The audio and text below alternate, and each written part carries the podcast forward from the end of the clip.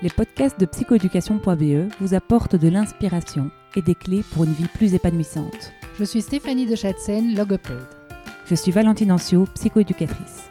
Ensemble, nous avons créé psychoéducation.be qui organise des événements dans les domaines de la psychologie et l'éducation.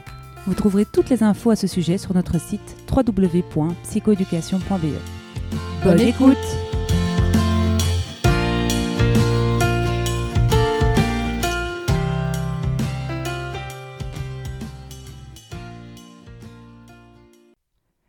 Aujourd'hui, dans le podcast de psychoéducation.be, nous recevons Isaline Delven. Bonjour Isaline. Bonjour Valentine.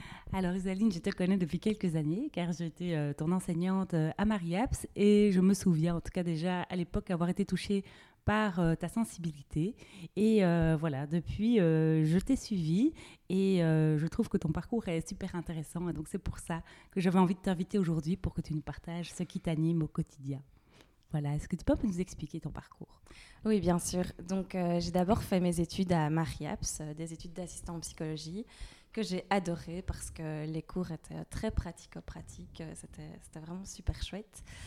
Et ensuite, j'ai fait un master à l'UCL à, à Louvain-la-Neuve, un master en éducation, développement et apprentissage.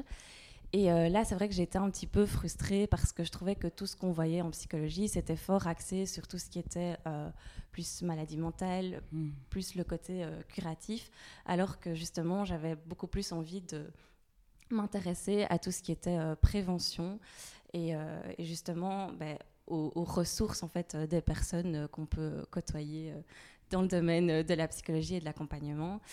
Et euh, c'est pour ça que j'ai voulu euh, entamer des études euh, en psychologie positive. Donc c'est un certificat que, que j'ai eu la chance de faire aux États-Unis pendant, pendant neuf mois, qui était vraiment, vraiment super chouette. Et c'est vrai que c'est quelque chose qui n'est pas encore super fort développé ici en Belgique, mhm. mais ça arrive tout doucement.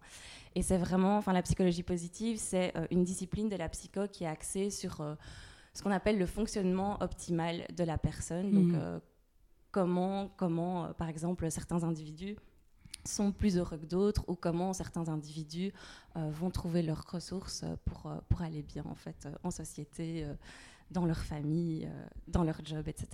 Donc c'est passionnant. Hein. Donc bien sûr, c'est fondé sur des tas de recherches scientifiques. Hein. il, y a, mhm. il, y a, pas mal d'outils qui sont en tout cas disponibles. Nous, en tout cas, on, les utilise avec beaucoup de plaisir chez, chez psychoéducation.be.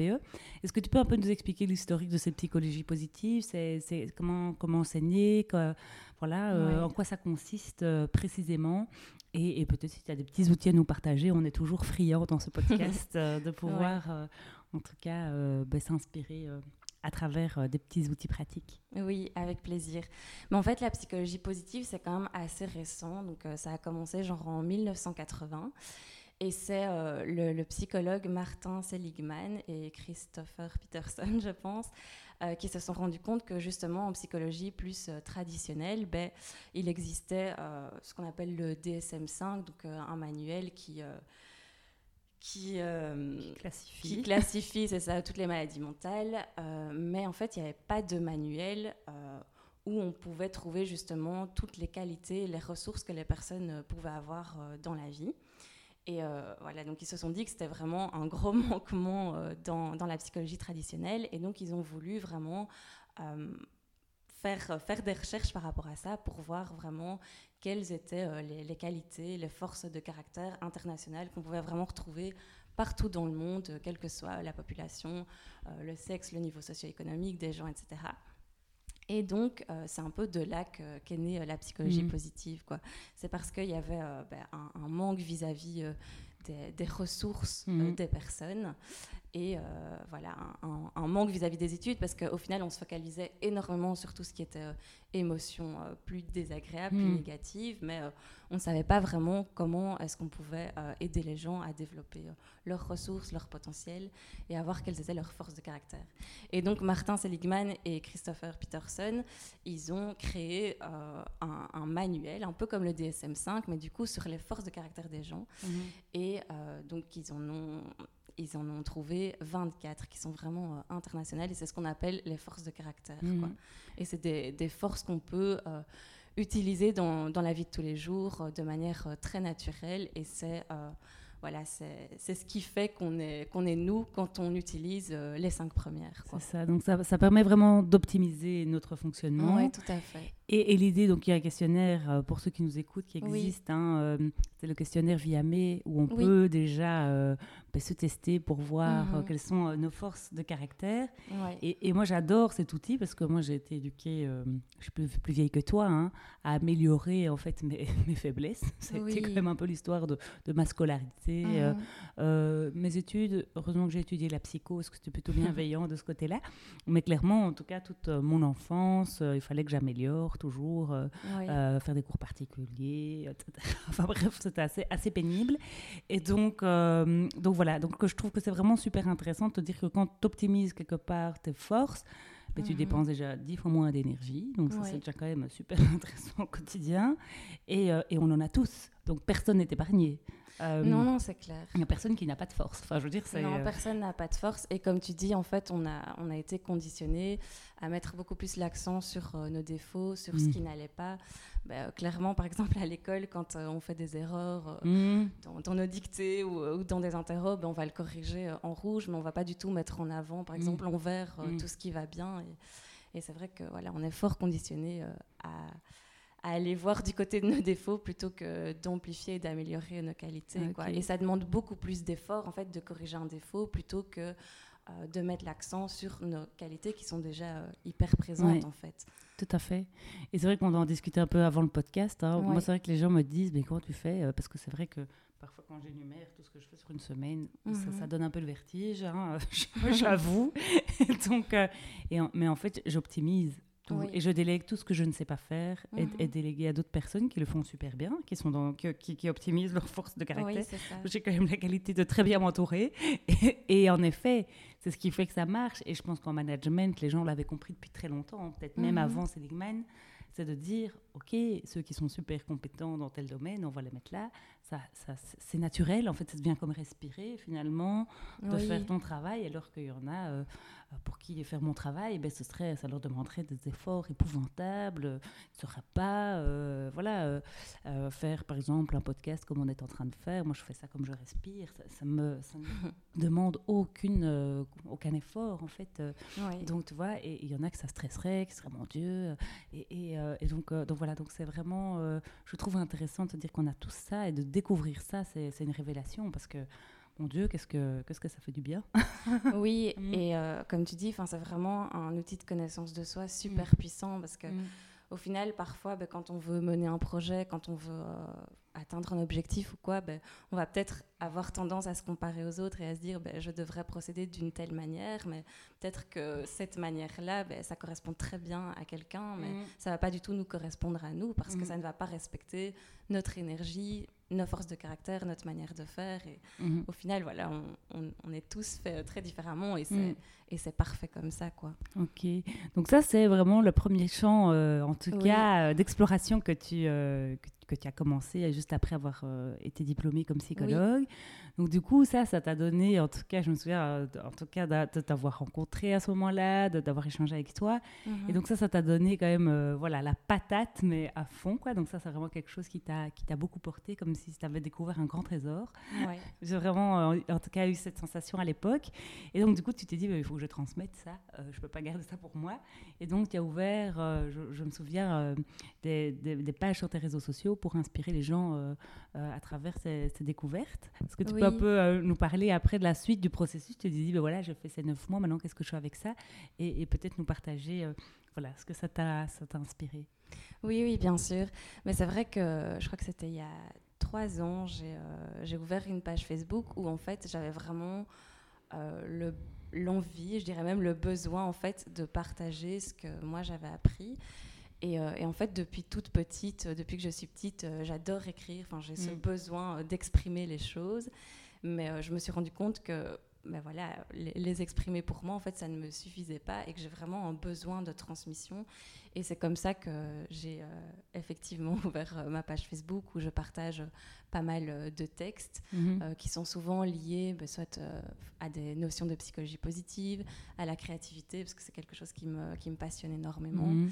Et, et, voilà, c'est vrai que j'aime bien partager. je, je, ne retombe plus sur le nom de la page, c'est qu'il y a Flow dedans. Oui, c'est Espace Flow. Espace Flow. Flow, F-L-O-W. Ok, tu peux nous expliquer ce que c'est le flow Oui, oui. oui ben justement, le flow, en fait, c'est euh, une notion de psychologie positive et c'est vraiment un état de conscience dans lequel euh, on est plongé quand on fait euh, une activité qu'on adore, en fait, mhm. Où on utilise à fond nos talents et où le, le, degré de difficulté est vraiment proportionnel à nos compétences pour l'activité. Mhm. Donc c'est quelque chose qui ne doit pas être trop facile, sinon on va tomber dans l'ennui. Mhm. Et il ne faut pas que ce soit trop angoissant non plus, sinon ça va être l'anxiété générale, mhm. mais c'est vraiment euh, des activités où euh, on, a, on a le sentiment euh, de se challenger, où on ne voit pas le temps qui passe, où on est plongé dans ce qu'on fait. En fait, on ne voit pas du tout le temps passer. Et c'est une activité surtout qui nous donne énormément d'énergie, quoi, qui va nous nourrir à l'intérieur. Oui, je, rejoins. Et, on, partage une passion commune pour le dessin. Et c'est vrai que c'est vraiment très générateur de flow, en tout cas pour ma part. complètement. C'est vrai que c'est quelque chose qui on pourrait dessiner pendant des heures. Et je trouve que c'est, je crois que c'est la seule addiction qui ne fait pas grossir. Oui, non, c'est clair. le sketchnoting. Le sketchnoting, c'est vrai, vraiment. Euh, je me dis, c'est vraiment que c'est des moments, en effet, qui, qui, qui reboostent euh, mhm. vraiment. Même si on est fatigué, en fait, euh, il ne faut pas, faut pas hésiter de se dire j'y vais parce qu'en fait, ça, ça, ça ravigote, tout simplement. Mais oui, et c'est des activités qui vont vraiment nous donner de l'énergie. Mmh, et c'est vrai que parfois, on a peut-être tendance à être, euh, à être dans le train de, dans le rythme effréné de la vie euh, où tout va super vite et tout ça, mais c'est super important de faire de la place à ces activités-là parce que justement, c'est elles qui vont nous donner euh, de l'énergie. Mm. Et qui vont nous donner la force aussi de faire les activités qui sont un peu moins drôles pour nous. quoi. C'est vrai, c'est vrai. Donc, c'est psychologie positive. Du coup, tu, tu, tu, tu, te rends compte que toi, la créativité, ça t'allume, ça t'anime. Euh, tu te dis l'écriture et tes textes sont absolument magnifiques et c'est très vibrant en tout cas euh, ce que tu transmets. Donc euh, vraiment continue. Je crois qu'en tout cas tu as, pas mal de succès en tout cas dans, dans, dans, ces, dans ces postes. et puis tu lances des groupes. Oui. Est-ce que tu peux nous en parler? Oui, oui, bien sûr. Donc il y a deux ans en fait, j'ai lancé un premier atelier lié à l'ikigai. Donc euh, l'ikigai, pour euh, ceux qui ne connaissent pas, euh, c'est une philosophie de vie japonaise de l'île d'Okinawa. Oui, donc qui part du principe que chaque personne est sur Terre pour accomplir quelque chose, déjà avant tout pour se connaître, pour faire ce qu'elle aime, pour utiliser vraiment ses dons, ses compétences, ses qualités et en faire profiter aux autres. Quoi. Donc il y a vraiment une idée de contribution derrière. Moi je trouve que c'est plus une philosophie de vie qu'un outil de coaching ou quelque mm. chose comme ça. Parce que c'est vrai que maintenant, on en parle beaucoup euh, euh, par rapport à l'orientation professionnelle, mais je trouve qu'avant tout, c'est vraiment un, outil euh, super chouette pour apprendre à mieux se connaître, à savoir qui on est, quelles mm-hmm. sont nos qualités, nos ressources et qu'est-ce qu'on peut apporter aux autres, en fait, en fonction, évidemment, de de ce qui nous anime, de ce qui a du sens pour nous, et ce qui a du sens pour nous ne sera pas mm-hmm. le même pour, pour tout le monde. Quoi. Mm. Et je le trouve très philanthropique et très, euh, très juste, hein, parce que mhm. moi, je vois ça avec mes enfants, mais en fait, on se rend compte qu'on vient au monde pour contribuer. C'est là, je dirais que c'est la première chose. Hein. un mhm. enfant difficile, si vous le mettez au service du monde, il sera plus difficile. Enfin, je veux dire, euh, c'est notre raison d'être, en fait, de contribuer au monde. On a, on, a, on a besoin de ça. Et donc, c'est vrai que c'est important, je trouve, euh, de le mentionner. Parce que c'est vrai qu'on est dans un truc un peu. Euh, alors, le développement personnel, j'adore. Hein, je, suis la première consommatrice. mais c'est vrai que c'est important de se dire qu'on se développe aussi pour être au service du monde. On ne se développe pas simplement voilà, pour kiffer tout seul. Quoi. Clairement, quand on se développe, ben, on rayonne, on contribue. et, et enfin, voilà, moi, je trouve que c'est un outil euh, super chouette pour ça, parce que mhm. vraiment, il tient compte aussi de, ce paramètre-là, pas juste de qu'est-ce que je fais pour être mieux euh, au quotidien. Donc, euh, mais très oui, c'est pas c'est pas autocentré. L'idée c'est d'abord d'apprendre à se connaître, mais mm. après c'est pour pour servir le mm. monde. Et enfin, ça fait un peu prétentieux de dire servir le monde, mais c'est plus voilà servir notre entourage, notre famille, notre petite communauté. Enfin, c'est pas voilà, c'est pas spécialement d'office ambitieux. oui, oui c'est ça. Exactement. On n'est pas, on n'est pas là pour être Mère Teresa. Tout à fait. Et donc, du coup, euh, tu fais ces groupes et donc tu accompagnes des gens qui sont un peu perdus, j'imagine, ou, qui sont en recherche de sens. Euh, oui. Euh, et ça, du coup, ça te porte, toi aussi? Oui, moi j'adore. C'est vraiment quelque chose qui m'anime. Et, et, ce qu'il y a, c'est que au sein du thème de, de l'ikigai, ben, on touche vraiment à plein de domaines. C'est vrai mm. que ben, il y a la connaissance de soi, il y a la connaissance de ses propres talents, de, de ce qu'on peut apporter au monde, de ce qu'on aime aussi. Et ça, c'est vraiment la base parce que je ne l'ai pas dit tout à l'heure, mais l'ikigai aussi, l'idée, c'est de revenir à la joie et à ce qui nous fait plaisir, à ce qui mm. nous fait vibrer, à ce qui nous demande justement pas d'effort parce que c'est naturel pour nous, mm. qu'on porte ça en nous et que et que quand on fait ces choses-là, ben, euh, on, a vraiment plein d'énergie et on est porté par la vie, justement. En tout cas, en t'entendant, on sent que ça t'habite, parce qu'en effet, hein, on sent que ça te, ça te remplit euh, de joie et donc, du coup, tu dois certainement très, très bien le communiquer. Euh, d'ailleurs, je suis ravie de pouvoir te compter parmi nos formateurs de cet été, parce que tu vas pouvoir, en effet, accompagner des personnes en quête de sens ou peut-être qui accompagne des personnes euh, en quête de sens. Donc ça, c'est super, euh, c'est super intéressant.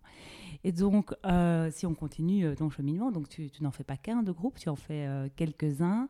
Et puis, et puis comment, comment se développe ta carrière voilà, de là jusqu'à aujourd'hui Oui, euh, l'idée, c'est vraiment de continuer à faire des ateliers en groupe. Mhm. Euh, j'aimerais beaucoup aussi plus développer le côté euh, individuel, plus accompagnement mhm. des personnes justement qui sont en recherche de leur ikigai. Mhm. Même si au final, l'idée, ce n'est pas spécialement de trouver un job ou quoi, mais c'est vraiment plus d'apprendre, d'apprendre à se connaître et d'être conscient de qui on est et de faire des choix alignés par rapport à ses valeurs, etc. Et euh, voilà, c'est vrai que j'aimerais bien euh, développer aussi euh, d'autres d'autres thématiques, comme tout ce qui est rapport à la créativité. Je trouve mm. que c'est passionnant et oui, c'est vraiment quelque chose qui mm. m'anime, donc j'aimerais bien. C'est fou, j'ai l'impression, cette explosion de la créativité. Alors, je ne sais pas si c'est parce que j'ai trempé un orteil dedans en 2016, mais, mais on sent vraiment que, je crois que je dis dans tous les podcasts que la société mute, mais bon, voilà, c'est pas un scoop, hein, on, on, on, le sent bien. On sent aussi qu'il il y a euh, ben, toute l'arrivée évidemment de, de l'intelligence artificielle qui fait que tout ce qui est hard skills commence à devenir très euh, plus ou moins en tout cas méprisé, quasi j'ai l'impression par le monde de l'entreprise. Mhm. Donc tout ce qui va être automatisable par des robots en fait, hein, pouvoir calculer, lire, euh, rédiger, voilà des, choses, il y a certainement des choses plus compliquées que ça aussi. je veux dire l'intelligence artificielle va, va, vraiment prendre beaucoup de place et donc cette place de créativité est une soft skills euh, avec l'intelligence émotionnelle qui, nous, évidemment, euh, c'est clairement notre moteur euh, chez psychoéducation.be, mais la créativité aussi, c'est quelque chose de, super, de super important. Et, et, qui, moi, en tout cas, dans mes, mes études secondaires et même à l'UNIF, franchement, ça n'a même pas été évoqué. Je pense que la créativité n'a pas trop sa place dans le système. Franchement, c'était assez méprisé à l'époque. et en fait, on voit que, voilà, à l'âge adulte, euh, mais en fait, c'est nécessaire. En fait, c'est comme boire ou manger. En fait, on a vraiment mhm. besoin de ça. Euh, et certains me disent, oui, moi, je sais pas dessiner. Le nombre de personnes, enfants, ados, adultes, euh, qui me disent, je sais pas dessiner. Déjà, la créativité, c'est plus que dessiner. Il n'y a, pas, a pas que ça. Et, et, en fait, on, on, on est vraiment doté, je suis convaincue, une fois qu'on a trouver le bouton, en fait, je pense qu'on est tous euh, créatifs, quoi, à notre façon, euh, et, donc et qu'on va devoir trouver des solutions. Enfin, je dirais là, le Covid nous l'a montré, mais mais je pense qu'on n'est pas au bout de nos peines, et donc il, va falloir euh, être créatif, en tout cas dans, dans, les années à venir, et donc il va mhm. falloir entraîner ça. Ça va être ça, va être indispensable. Et donc, en effet, euh, euh, je, serais, suis très, de savoir, ah, très intéressée de savoir comment tu vas le, mm, le développer ou en tout cas euh, le mettre en pratique. Dans, je suis sûre que tu vas faire des super petits ateliers qui vont être riches de sens pour toi et les autres. Donc, donc ça, c'est aussi super intéressant. Donc ça, c'est vraiment les projets que tu as envie de développer. Tu as, d'autres choses qui te, qui te fascinent, qui te portent euh, est-ce que, euh, voilà, je, sais que tu travailles dans un PMS pour le moment. Est-ce que tu as eu euh, des, révélations, des constats, des, des, pépites ou, des choses, peut-être tu dis, ah, ça serait chouette qu'on puisse améliorer. Est-ce que tu as envie de, nous mettre un petit, le PMS sous la loupe, là, maintenant, et nous dire, voilà, ce, qui, voilà, ce qui t'habite, en tout cas, par rapport à ce job? Oui, euh, mais c'est vrai que pour le moment, donc, je suis euh, à moitié salariée et à moitié euh, indépendante. Et c'est vrai qu'au niveau du centre PMS, ben, il y a un côté quand même assez passionnant de travailler avec, avec les enfants, avec le milieu éducatif. c'est vrai que j'ai l'impression qu'en Belgique, parfois, on manque un petit peu de ressources. Mmh concernant l'accompagnement des jeunes. Et, et c'est vrai que moi, j'avais fait, enfin, j'avais eu la chance de faire un stage au Québec il y a quelques années. Mm. Et ben, il y a quand même plus d'effectifs là-bas. Et donc, c'est vrai que je pense qu'il y a besoin de, de plus de ressources. C'est un psychologue pour 3000 élèves, c'est ça hein Oui, oui, c'est ça. Donc, c'est c'est un sacré mandat. c'est un, peu limitant à certains moments. Mhm. Mais euh, oui, je pense qu'il y, y, a quand même pas mal euh, de choses Est-ce que arrives... à faire, à, développer. Euh. Ouais. Est-ce que tu arrives, malgré évidemment la complexité du poste, hein, on l'entend bien et, et, on le sait, hein, je pense que c'est vraiment, et je pense que d'ailleurs c'est peut-être même en, sur la table en tout cas, mhm. Euh, pour peut-être améliorer ça, je, le souhaite. Euh, est-ce que tu arrives en tout cas à mobiliser les ressources des élèves? Est-ce que c'est des choses que, que du coup tu arrives à appliquer chez des plus jeunes, euh, cette psychologie positive Est-ce que est que tu y parviens? Est-ce que c'est des choses que tu fais? Oui, oui, vraiment, c'est quelque chose que, que, je fais, que j'essaye d'appliquer au quotidien. Mhm. Par exemple, tout à l'heure, je parlais des forces de caractère, mais je trouve que c'est quelque chose qu'on peut appliquer dès le plus jeune âge. Enfin, mhm. Là, je travaille avec des enfants de de 5-6 ans, ben déjà à ce moment-là, je trouve que c'est super important mm. que eux prennent un petit peu conscience de qui ils sont, ce qu'ils ont apporté. Et souvent, en fait, quand les enfants viennent au centre PMS, c'est que c'est pas toujours euh, facile euh, à mm. l'école. Et c'est justement là que c'est super important de mettre l'accent sur euh, ce qui va bien, ce qui fonctionne bien, même si parfois ils peuvent avoir un petit développement atypique ou quoi. Mm. Ben, justement, c'est D'autant plus, il faut d'autant plus activer les forces, oui. Oui, c'est ça. Et en fait, mm. euh, souvent, c'est des enfants qui ont plein, plein, plein de ressources, mais qui ne, voilà, qui ne rentrent pas toujours euh, dans les cases. Et donc, c'est super important euh, mm. de mettre l'accent sur, sur leur potentiel. Mm. Et je pense aussi aux enseignants, parce que je me dis, ces enseignants ont aussi des mandats complètement incroyables. Hein, on leur doit tout, enfin, je veux dire, c'est aussi des super-héros, clairement, du quotidien. et eux aussi, ben, en fait, pour optimiser leur travail, ben, c'est chouette s'ils peuvent trouver en tout cas leur force de caractère. Est-ce que ça aussi, c'est des choses que, que, tu fais avec eux ou, ou tu n'y as pas encore pensé? J'en sais rien.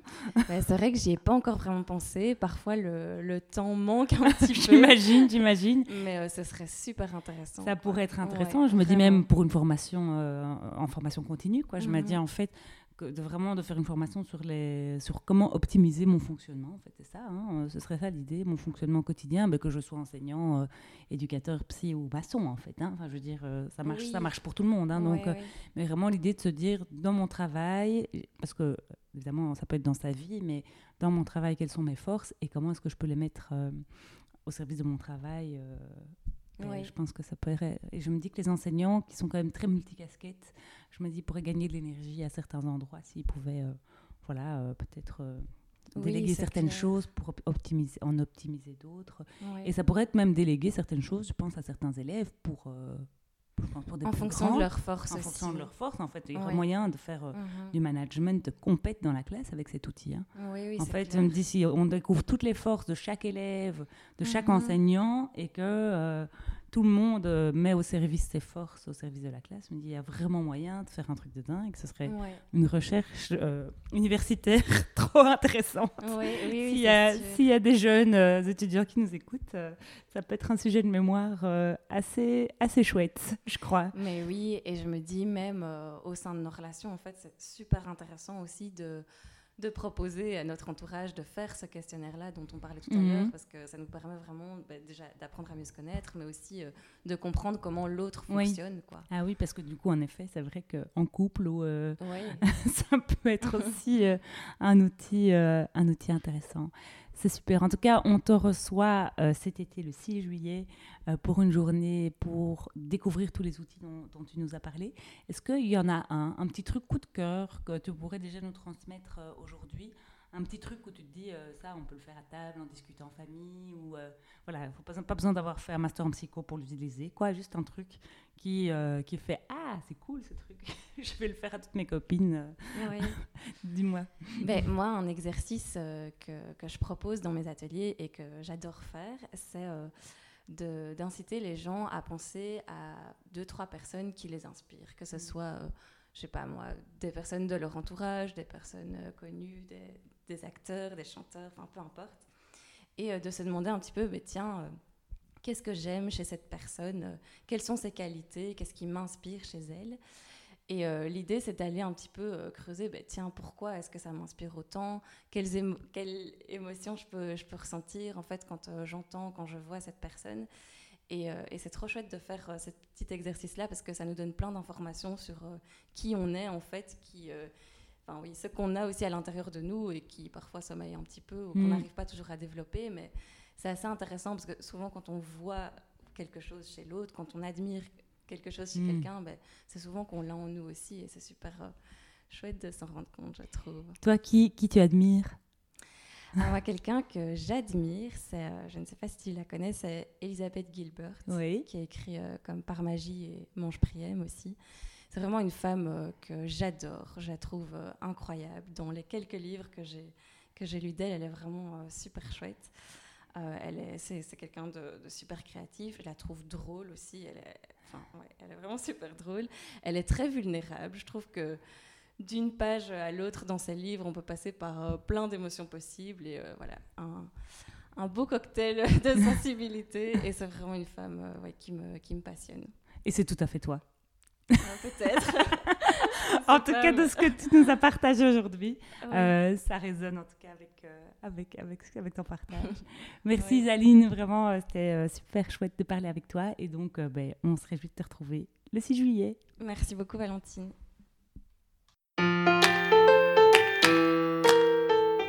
Merci de nous avoir écoutés jusqu'au bout. Si vous avez aimé ce podcast, merci d'en parler autour de vous. Et de nous mettre 5 étoiles et un commentaire sympa sur votre plateforme d'écoute. À, bientôt